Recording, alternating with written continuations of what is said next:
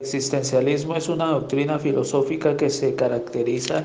por la búsqueda del significado de nuestra existencia y se basa en la subjetividad de cada individuo en alusión a la libertad, pero desde el punto de vista de cada individuo en general se centra en el análisis de la condición humana,